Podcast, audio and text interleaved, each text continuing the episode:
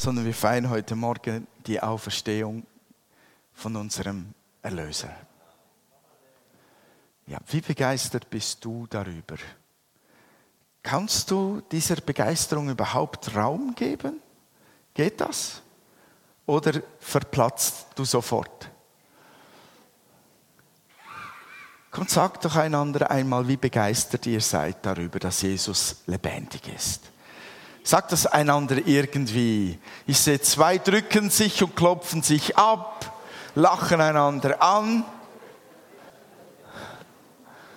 Sehr schön. Wenn wir heute Ostern feiern, dann für viele wahrscheinlich das x-te Mal. Für andere ist es nicht so oft schon der Fall gewesen und es ist einem gar nicht vielleicht so ähm, bewusst, vielleicht auch, weil irgendwie Karfreitag so eine Fülle beinhaltet und auch so irgendwie mit, mit dem Drama und mit, mit der Last, mit der Härte, mit der Brutalität ähm, bindet einem Freitag, der Karfreitag vielleicht emotional etwas mehr. Also mir ging es als Kind immer so, ich war ja nicht gläubig aufgewachsen, äh, hatte keine Eltern, die, die äh, an Gott so glaubten, wie wir das tun. Ähm, und mich hat vor allem der Karfreitag fasziniert. Der Ostersonntag ist irgendwie regelmäßig an mir vorbeigegangen.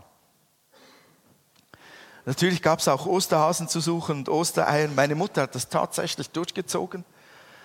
Und ich musste noch mit 13, 14 Jahren in dem doofen Garten herumstolpern und diese doofen Hasen suchen, nur weil ich einfach Schocki gern habe. Und ähm, dass eigentlich nach dem Karfreitag der Ostersonntag kommt und dass es da um, um etwas geht, das zusammengehört, das ist mir nie so bewusst gewesen. Und mich hat es immer geärgert, dass sie Jesus gekreuzigt haben. Damals gab es noch die Filme im Fernsehen, die sind heute praktisch verschwunden an den Feiertagen. Da gibt es irgendwie ein Satansbraten zum Frühstück, ein Satansbraten ist verliebt, ein Satansbraten kommt zu spät, ein Satansbraten kommt nie alleine. Das ist ein Fernsehprogramm von Kabel 1 oder Vox oder irgend sowas äh, an Ostern. Das, die können ja nichts dafür, die wissen es nicht besser. Aber früher hat man auch diese Filme gesehen und ich war immer wütend. Am Karfreitag war ich wütend und traurig, weil sie ungerechtfertigterweise diesen lieben, lieben, herzigen, gütigen Mann, unschuldigen Mann gekreuzigt haben. Das ist mir immer eingefahren. Und Sonntag ging an mir vorbei. Dabei ist das so zusammenhängend und das gehört so zusammen. Man muss die Sicht unbedingt zusammen haben. Und das war etwas, was schon sehr lange her ist. Und das war etwas, was in einem Land geschah, das weit weg ist. Und das war etwas, was mit einem Mann geschah, den noch keiner von uns von Angesicht zu Angesicht, nehme ich mal an, gesehen hat. Aber das hat wirklich mit uns und heute und hier zu tun. Das hat mit uns und heute und hier zu tun. Das hat nämlich gewaltige Auswirkungen auf auf dein Leben, wenn du an diese Dinge glaubst. Und uns wurde so viel Segen geschenkt. Also wenn ich die, das Neue Testament durchblättere und wenn ich schaue, selbst auch im Alten Testament nachschaue, da ist eine Fülle drin von Segnungen, die ganz konkret mit diesen zwei Tagen, mit diesen zwei Ereignissen zusammenhängen, Karfreitag und Ostern. Darum habe ich das Thema gewählt, zur Predigt der Segen des Auferstandenen. Und habe einen Bibeltext als Grundlage genommen aus Jesaja 53 ab Vers 4. Das ist aus der Neues Leben Übersetzung. Ich möchte euch das lesen. Dort heißt es, ihr könnt es ja hier vorne sonst nachlesen, Dennoch, er nahm unsere Krankheiten auf sich und trug unsere Schmerzen, und wir dachten, er wäre von Gott geächtet, geschlagen und erniedrigt. Doch wegen unserer Vergehen wurde er durchbohrt, wegen unserer Übertretungen zerschlagen. Er wurde gestraft, damit wir Frieden haben. Durch seine Wunden sind wir oder wurden wir geheilt. Wir alle gingen in die Irre wie Schafe, jeder ging seinen eigenen Weg, doch ihn ließ der Herr die Schuld von uns allen treffen. Es ist ein alttestamentlicher Text aus dem Buch Jesaja, der hunderte Jahre vorher ankündigt, was in Jerusalem an dem Tag, am Karfreitag, geschehen wird. Und erklärt auch gleich, wie wir uns irren wenn wir Jesus anschauen würden an dem Tag, wenn wir selber dort gewesen wären und wir würden uns sagen, was für ein Verbrecher er hat es verdient, was für ein Zerschlagener, wir verbergen unser Angesicht vor ihm, wir verfluchen ihn sogar und dahinter geschieht etwas, was sich unserem Blick völlig verbirgt, wenn uns Gott nicht die Augen auftut. Da hängt nämlich einer für dich und mich. Der hängt da für dich und mich. Und die Auferstehung hat das beglaubigt, hat das bestätigt, hat das äh, bewiesen, hat das untermauert, was Jesus am Karfreitag getan hat.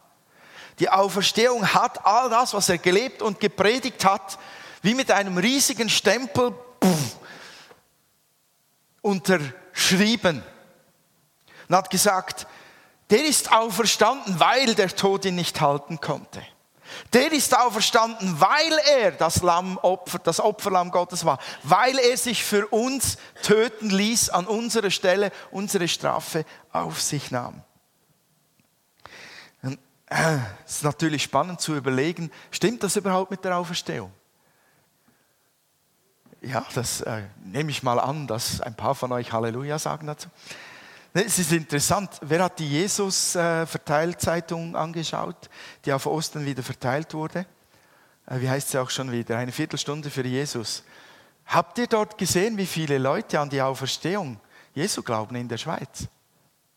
Weiß noch jemand die Zahl? Ja. Das ist schon noch erstaunlich. Zwei Drittel der Schweizer sollen an die Auferstehung Jesu glauben. Wo sind die heute Morgen? Wo sind die durchs ganze Jahr hindurch? An was glauben die da genau? Ich glaube, man kann an die Auferstehung glauben und gar nicht wissen, was das wirklich bedeutet. Und auf das möchte ich ein wenig eingehen.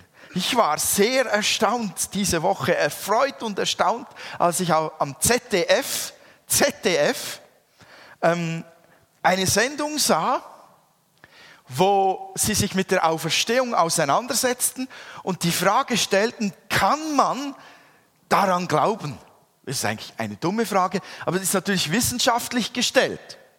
Und das Spannende war, da sprachen Soziologen, Juristen, Geschichtsexperten, Theologen, bunt gemischt, solche, die glauben, solche, die nicht glauben an die Auferstehung.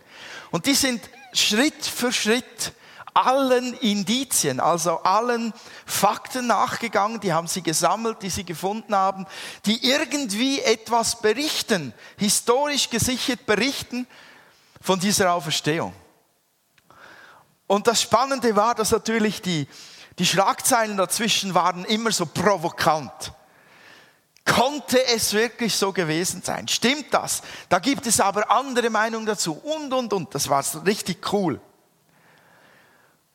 Und der Hammer war, am Ende sagte ein Soziologe in dieser Sendung, sagte er aufgrund der Fakten, der Fakten, können die, die schon glauben, guten Gewissens an die Auferstehung weiterhin glauben. das war schon genial. Natürlich brauchen wir solche Bestätigungen nicht, aber der Glaube ist, der das auslöst, was letztlich wirklich äh, an der Auferstehung wesentlich ist. Aber das hat mich schon beschäftigt, als ich die Viertelstunde für Jesus las. Wie kann man an die Auferstehung glauben und gleichzeitig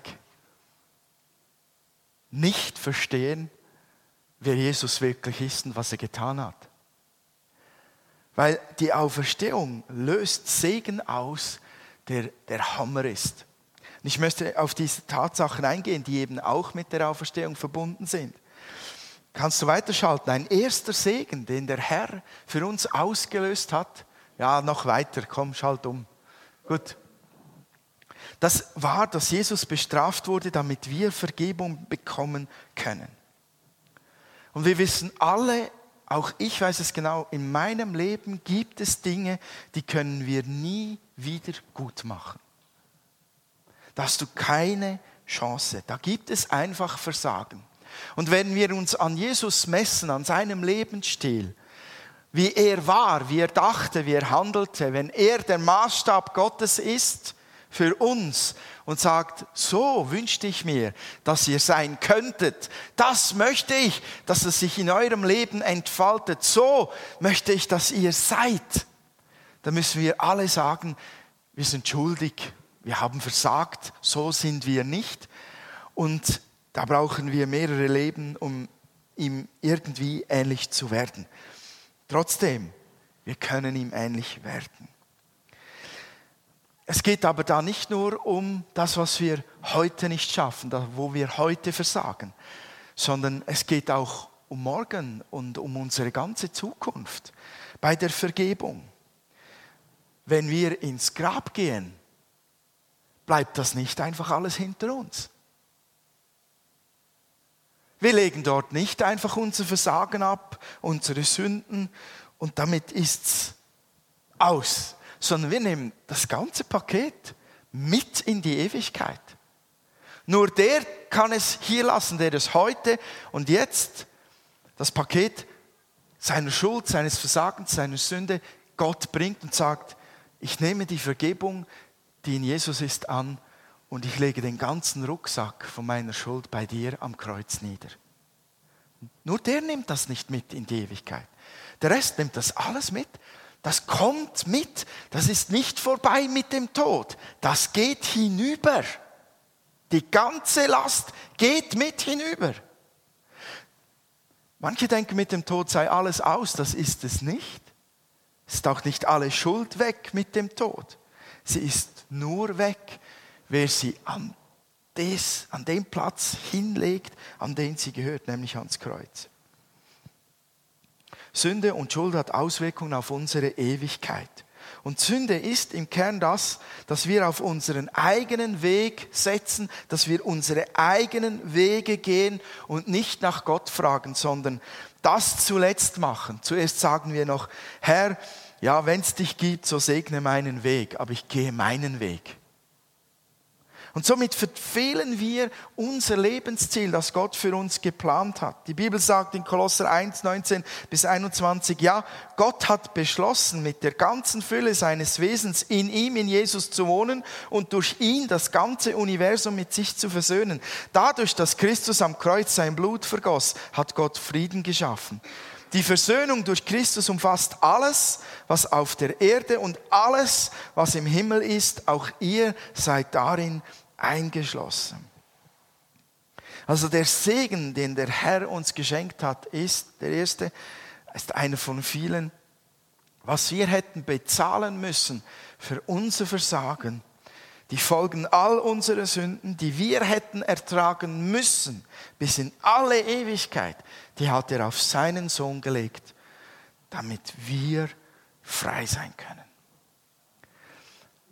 Und das ist am Ostermorgen, das ist am Auferstehungstag, ist das bestätigt worden. Das geschieht wirklich. Weil Jesus wirklich auferstanden ist. Jesus hat seine eigene Verkündigung, seine eigene Opferung bestätigt mit dem, dass er auferstanden ist. Dieser Segen ist uns garantiert, weil er lebt. Wäre er tot geblieben, hätten wir sagen können, er hat versagt, er war es nicht. Du kannst dich nicht auf Jesus verlassen, er trägt nicht unsere Schulden, er vergibt uns nicht, wir sind immer noch verloren und suchen immer noch nach Erlösung. Aber weil er auferstanden ist, ist das wahr geworden, was er an Karfreitag getan hat. Der zweite Segen, den wir empfangen können, Das ist Heilung. Und Leute, ja, ich weiß, ich liebe dieses Thema. Ich liebe es, weil ich es liebe, wenn Jesus Leute heilt. Und ich glaube, Gott hat da in meinem Herzen etwas hineingelegt, das ich gebrauchen soll. So abgesehen aber von meiner Person, dass ich dieses Thema liebe, deshalb habe ich auch dann den, den, den Gebetsteil an, äh, am Pfingsten, äh, Heilung. Abgesehen davon, dass ich dieses Thema wirklich liebe und dass Gott mich darin gebrauchen will, Leuten Heilung zu bringen, abgesehen von mir hat es der Herr gesagt, getan. Er ist es, der zu uns jetzt reden möchte. Durch Jesaja 54, 53, Vers 4. Er nahm unsere Krankheiten auf sich. Er trug unsere Schmerzen. Er wurde gestraft, damit wir Frieden haben. Durch seine Wunden sind wir geheilt.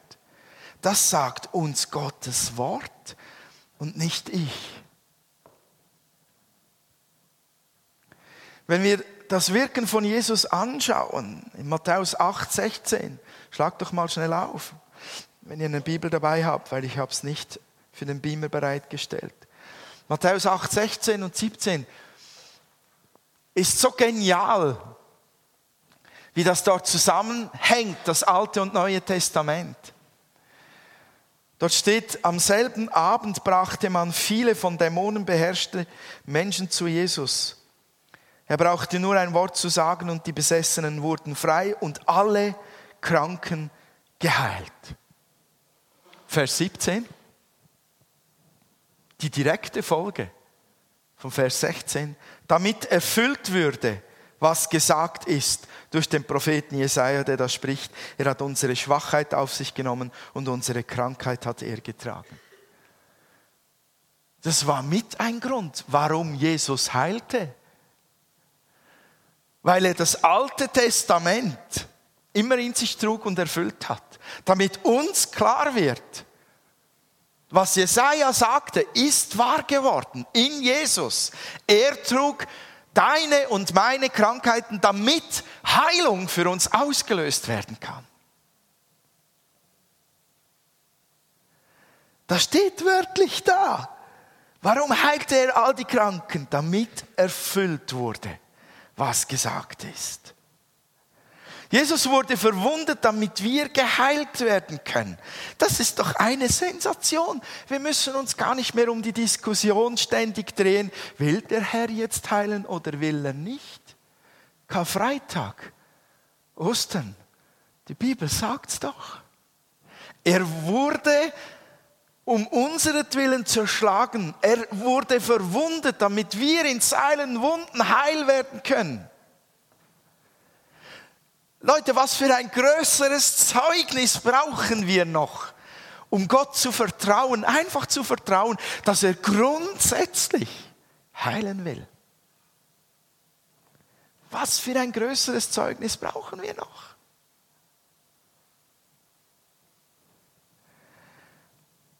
Damit ihr Heilung bekommt. Deshalb wurde er verwundet, sagt uns die Bibel. Das muss man sich auf dem Herzen und im Geiste zergehen lassen. Wenn es hier heißt, ihr seid heil geworden, das sagt ja auch die Bibel noch in, in einer Zeitform, die schon davon spricht, es ist geschehen. Ihr seid heil geworden. Und das sagt die Bibel lange bevor das Opfer überhaupt geschah, lange bevor Jesus gekreuzigt war. Also Gott denkt immer zeitübergreifend und er spricht in diese Zeit heute hier hinein, du bist geheilt worden.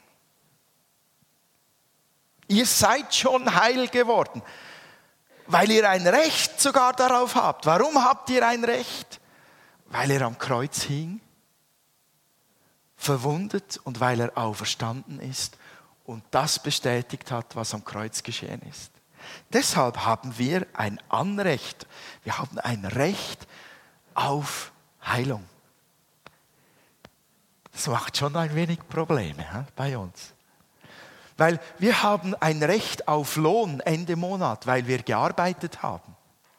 Das geht völlig logisch und gut. Aber geistliche Dimensionen zu verstehen, zu verstehen, dass da ein Recht auf Heilung besteht. Niemand von uns fordert das natürlich ohne, ohne eine, einen Respekt, ohne Ehrfurcht und ohne Demut ein. Sonst, sonst fällt er garantiert mal auf die Nase und merkt, so geht's nicht.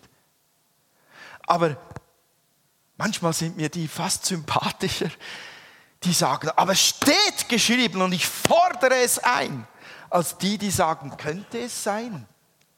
Okay, okay. Ich bremse. Wisst ihr, es ist schon verrückt. Es ist schon verrückt, dass wir eigentlich mit der Sündenvergebung weniger Probleme haben als mit dem Thema Heilung. Uns wurden die Sünden vergeben in Jesus Christus. Damit scheinen wir weniger Probleme zu haben, als wenn wir sagen, wir haben durch sein Opfer auf Golgatha, durch seine Auferstehung Anrecht auf Heilung. Das ist komisch. Aber da kämpfen wir darin. Und beides sind Geschenke. Sündenvergebung ist ein Geschenk, Heilung ist ein Geschenk. Es kann nur durch Gnade empfangen werden. Ja. Da gibt es kein Werk dahinter, das ich tun kann. Gut, dritte Segnung, wir sind gerecht gemacht. Jetzt wird es wieder einfacher. Das glaube ich eben nicht. ja gut. Ähm, die Bibel sagt in Jesaja 53, Vers 11, dass der Knecht Gottes, das ist ein Bild von Jesus, dass der Knecht Gottes den vielen, vielen Menschen Gerechtigkeit schaffen wird oder geben wird, sie gerecht macht, weil er ihre Sünden trägt. Also die dritte Segnung ist, Jesus wurde für uns zur Sünde gemacht oder mit unserer Sünde zur Sünde gemacht, damit wir eben gerecht sein können. Wisst ihr, wie das damals vorher geschehen ist, bevor Jesus geopfert war?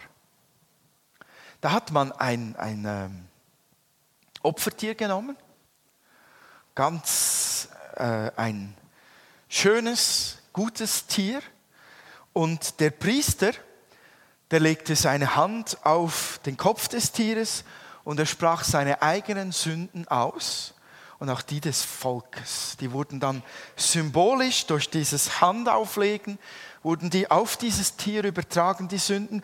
Die Sünden gingen also bildhaft gesprochen, die gingen weg vom Priester, weg vom Volk auf das Tier und dann musste es sterben.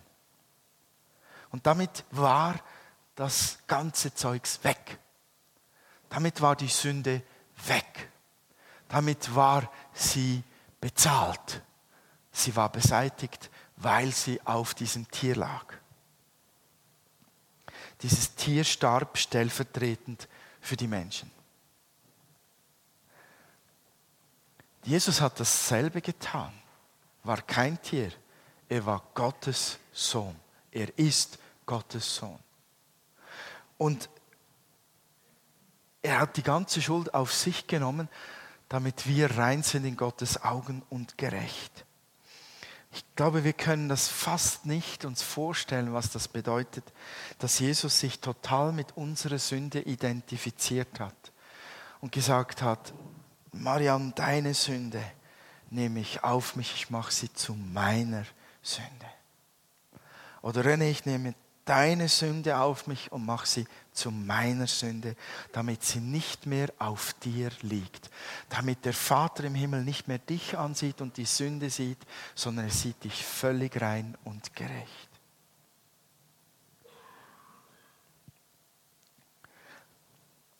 Du bist gerecht gemacht, weil jemand anders deine Ungerechtigkeit auf sich genommen hat.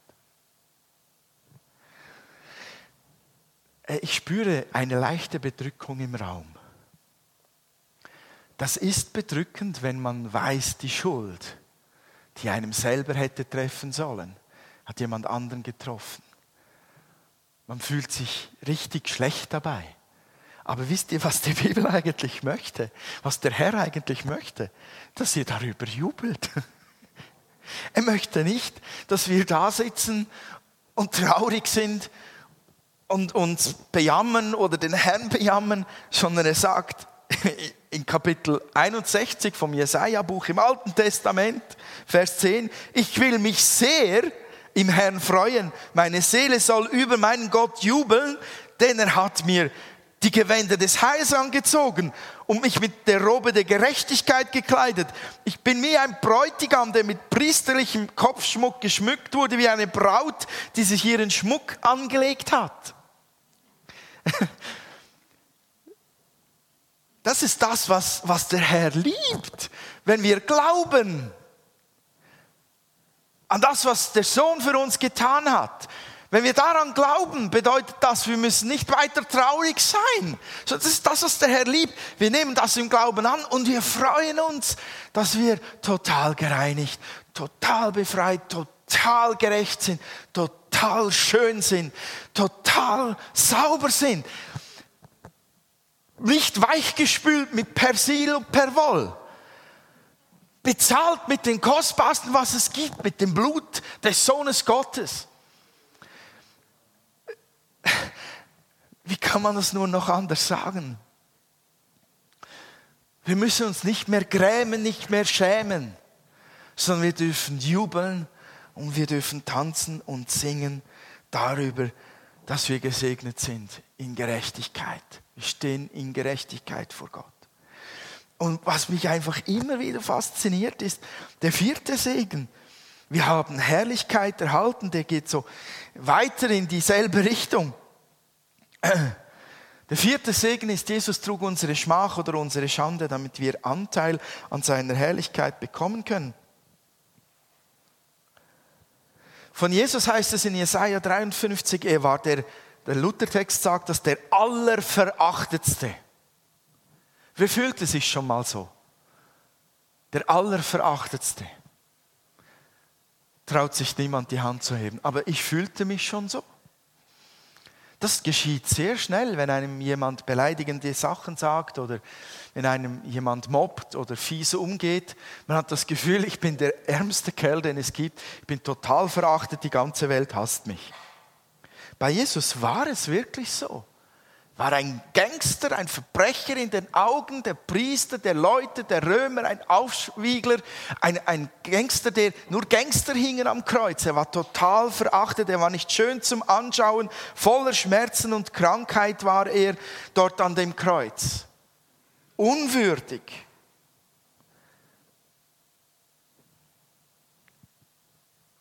Die Menschen haben wirklich ihr Angesicht vor ihm verborgen.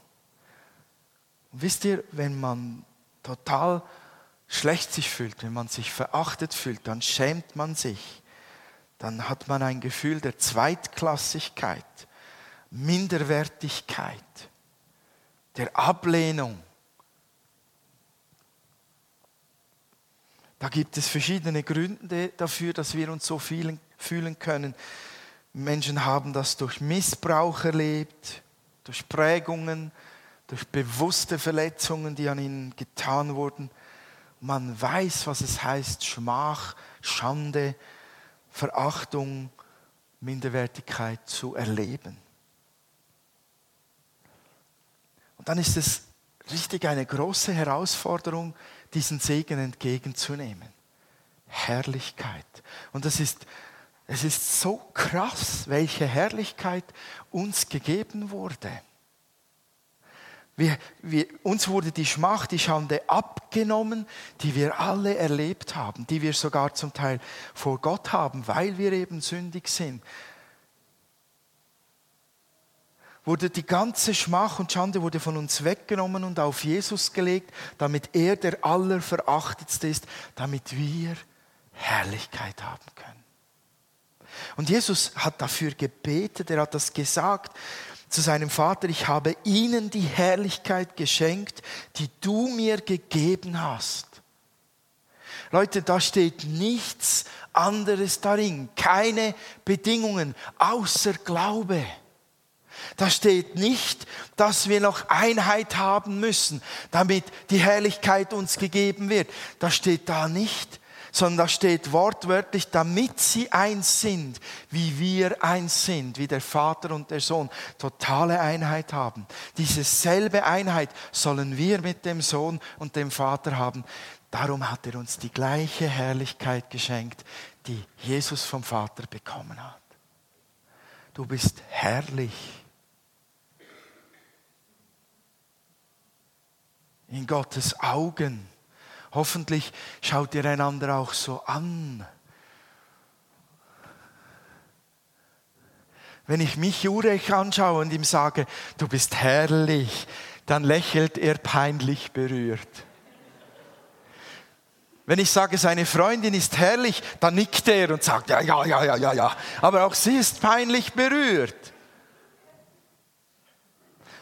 Warum? Weil uns jeder Makel in den Sinn kommt, in der Regel. Ja, also wenn du mir sagst, ich sei herrlich, weiß ich genau, also da fehlt es langsam. Da vorne ist es zu dick und krumm. Hier habe ich eine Lücke. Mir kommen tausend Sachen in den Sinn. Und wenn ich dann vom Körperlichen weggehe, muss ich dann vielleicht auch sagen, Michael, weißt du, so herrlich bin ich auch wieder nicht. Ich habe da Dinge getan und schon gedacht. Wisst ihr, wir gehen dann automatisch, automatisch, wir gehen all das durch. Und wen machen wir traurig? Uns und Gott. Ich kann niemanden zwingen, die Herrlichkeit zu sehen oder anzunehmen. Ich kann dir nur empfehlen, sie zu glauben und darin mal einen Moment lang zu verharren, darin zu bleiben.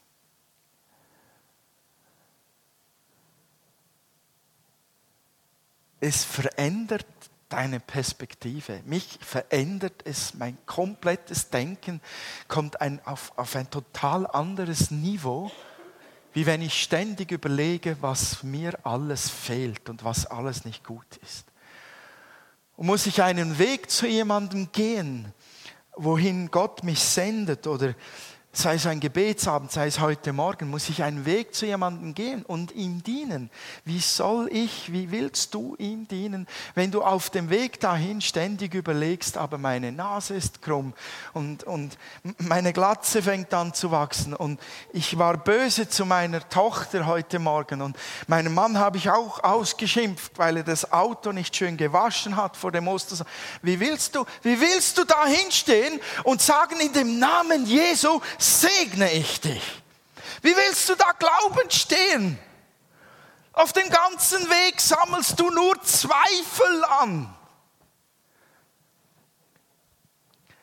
Nicht, dass Gott über deine Zweifel hinaus tun könnte, aber lasst uns einen Schritt weiter machen in unserem persönlichen Denken, in unserem Sein, in unserem Glauben, einen Schritt weiter kommen.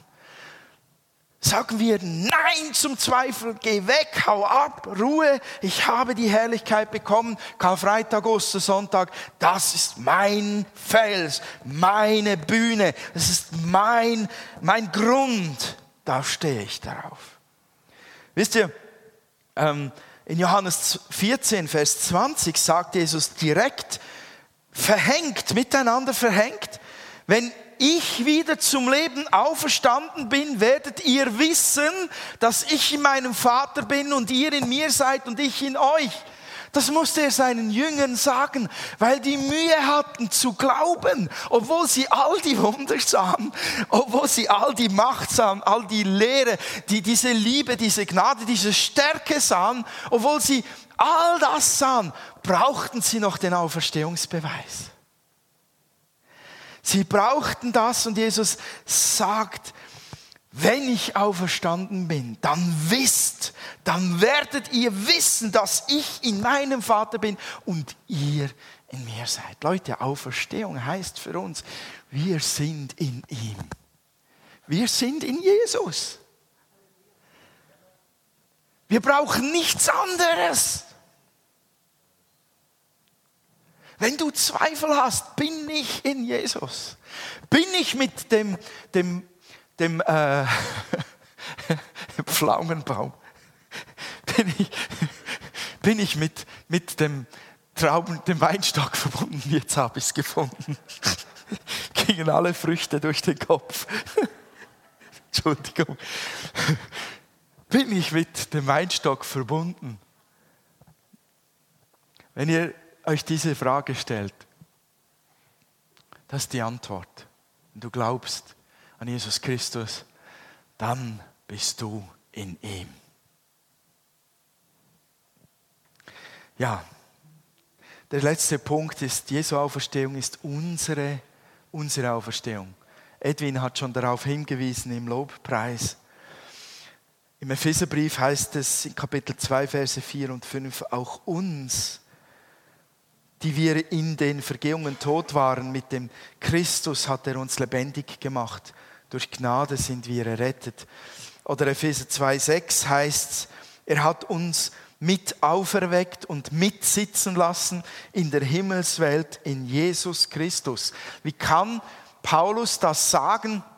Wie kann dieses Wort für uns gelten, wenn es nicht etwas beschreibt, das geschehen ist und das für jeden sofort gilt, der gläubig wird.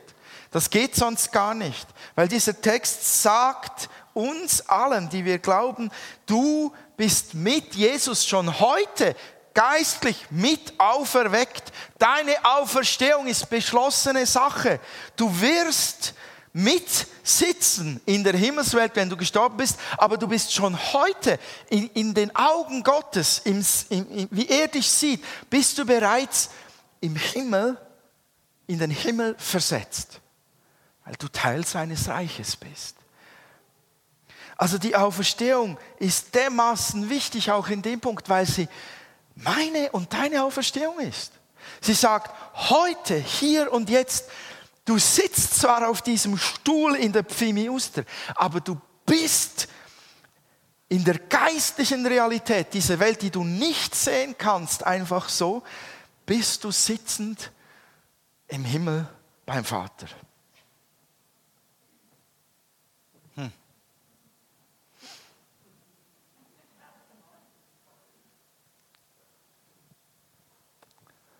Auch das müssen wir immer und immer wieder auf der geistlichen Herzenszunge zergehen lassen.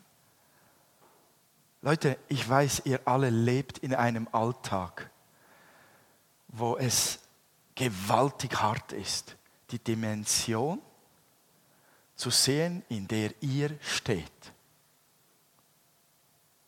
Es ist mir völlig klar, dass wenn, wenn ein Stefan täglich im Mikrometerbereich hirnt und überlegt und plant und experimentiert, dass es ein richtiges Umschalten ist, aus diesem Bereich heraus zu treten, hinüber in die geistliche Sicht, wer er eigentlich ist. Nicht irgendein Firmenfuzzi, der angestellt ist, um irgendwelche Dinge zu sagen. Er ist ein Kind, ein Sohn Gottes, der zur Rechten auferweckt, zur Rechten Gottes sitzt, in der Himmelswelt gesegnet mit allen Segnungen. Das gilt auch für Michael, für Jacqueline, was weiß ich, für alle, die hier sind.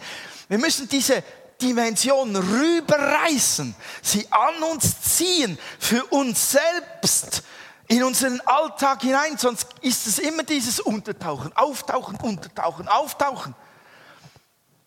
Ich weiß, es ist wirklich schwierig. Diese Welt will uns einnehmen, aber lasst uns doch wenigstens einmal das Bibelwort erfüllen, dass wir mit Gewalt uns das, das Himmelreich an uns reißen und sagen, und mit Gewalt rupfe ich mich heraus aus dieser Dimension des Alltags rüber in die Dimension des Reiches Gottes, in die ich hineingeboren wurde, in die ich hinein auferweckt wurde. Und ich lasse jetzt das, was geschehen ist, regieren über meinem Denken und Sein und nicht das, was der Chef will oder was der monatliche Salärdruck auslöst. Hm. Ah, gut. Amen. Wir haben ewiges Leben, das Wasser des Lebens fließt durch uns und aus uns. Ach, das gehört in den Montag, das gehört in den Dienstag, das gehört an den Kochtopf, das gehört an die vollen Windeln. Das gehört, das gehört überall hinein. Die Bibel sagt in Epheser 1,19, ihr sollt begreifen, wie überwältigend groß die Kraft ist, mit der er in uns, den Glaubenden, wirkt. Denn es ist dieselbe gewaltige Kraft, mit der er in Christus am Werk war, als er ihn vom Tod auferweckte und in der himmlischen Welt an seine rechte Seite setzte. Ihr sollt begreifen, das ist der Wunsch des Paulus, das ist der Wunsch Gottes, ihr sollt begreifen. Das geht nur mit Glauben und nur mit gewalttätig gegen dieses Alltagsdenken angehen. Du bist mehr als dein Lohnzettel. Du bist mehr als die Bestätigung, die dir der Mann gibt. Du bist mehr als das, was dir das Leben gibt. Du bist mehr, denn du bist auferstanden mit Christus, hast seine Herrlichkeit, bist auferweckt, sitzt in der Himmelswelt droben. Du bist mehr. Ja.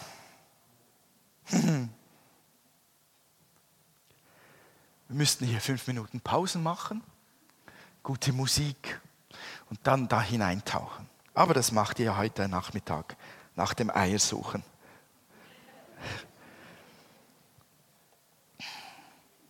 Okay. Und wisst ihr, die Stärke, die die Wachen entwaffnete, die Stärke, die den Stein zur Seite schob, die Stärke, die Kraft, die da am Wirken war, dieselbe Kraft ist bei dir am Wirken. Die wirkt für dich, für deine Schuld, die wirkt für dich, für deine Herrlichkeit, die wirkt für dich all diesen Segen. Und du musst nichts weiter tun als Vertrauen in das Wort haben. Wenn ich mir diese Dinge anschaue, es sind nur ein paar wenige Segnungen von ganz, ganz, ganz vielen. Dann lässt mich das stolz durchs Leben gehen. Und, und nicht überheblich, sondern einfach stolz auf meinen Herrn. Ich schäme mich für Jesus nicht. Denn das, was er aus mir gemacht hat und das, was ich einmal in Vollendung sehen werde, ist dermaßen wunderbar. Ich will mich für so etwas niemals schämen.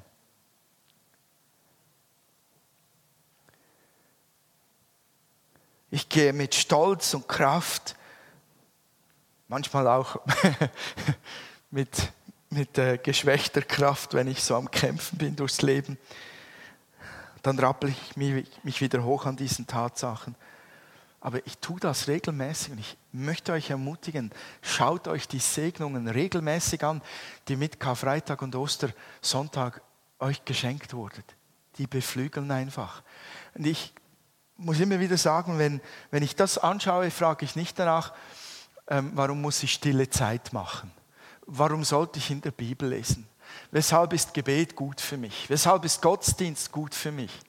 Das liegt da in den Dingen drin, weil sie mich stolz macht, weil sie mich glücklich macht, weil sie mich aufbauen, weil sie mir zeigen, wer ich bin, weil sie die Segnungen mir wieder vor Augen führen, die mich freudig machen, die mich frei machen, die mich aufbauen, die mir Flügel verleihen?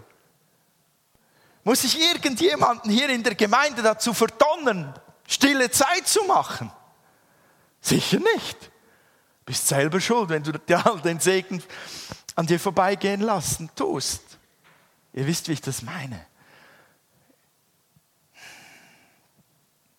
Ostern zeigt mit aller Kraft auf die Kraft Gottes. Und Ostern bestätigt das Opfer Jesu für dich. Die Segnungen sind da und sie wirken und sie gehören in deinen Alltag hinein. Und Ostern möchte, dass wir hineintauchen in diese Dinge und die Haltung einnehmen, es gehört mir, denn er ist auferstanden. Es ist mein, denn er ist auferstanden. Ich möchte euch einladen, diese Dinge über eurem Alltag strahlen zu lassen. esst sie, trinkt sie, meditiert sie. Es ist ein Segen. Ich wünsche euch wirklich frohe Ostern. Der Herr ist wirklich auferstanden. Amen. Ich möchte einen Moment für euch beten. Vater, von ganzem Herzen danke ich dir für diese unglaublich gute Botschaft. Es ist schier unglaublich. Aber du hast unsere Herzen berührt und dafür danke ich dir nochmal. Du hast, du hast uns Barmherzigkeit gegeben hast uns die Gnade erwiesen, dass wir glauben können. Und ich danke dir, Vater, dass du uns nicht nur Glauben für die einfachen und leichten Dinge gegeben hast, die dir uns so leicht fallen, zu glauben, dass wir Sünder sind, sondern du hast uns auch Glauben gegeben, zu glauben, was für gewaltige Segnungen du uns über uns ausgegossen hast. Durch Tod und Auferstehung Jesu.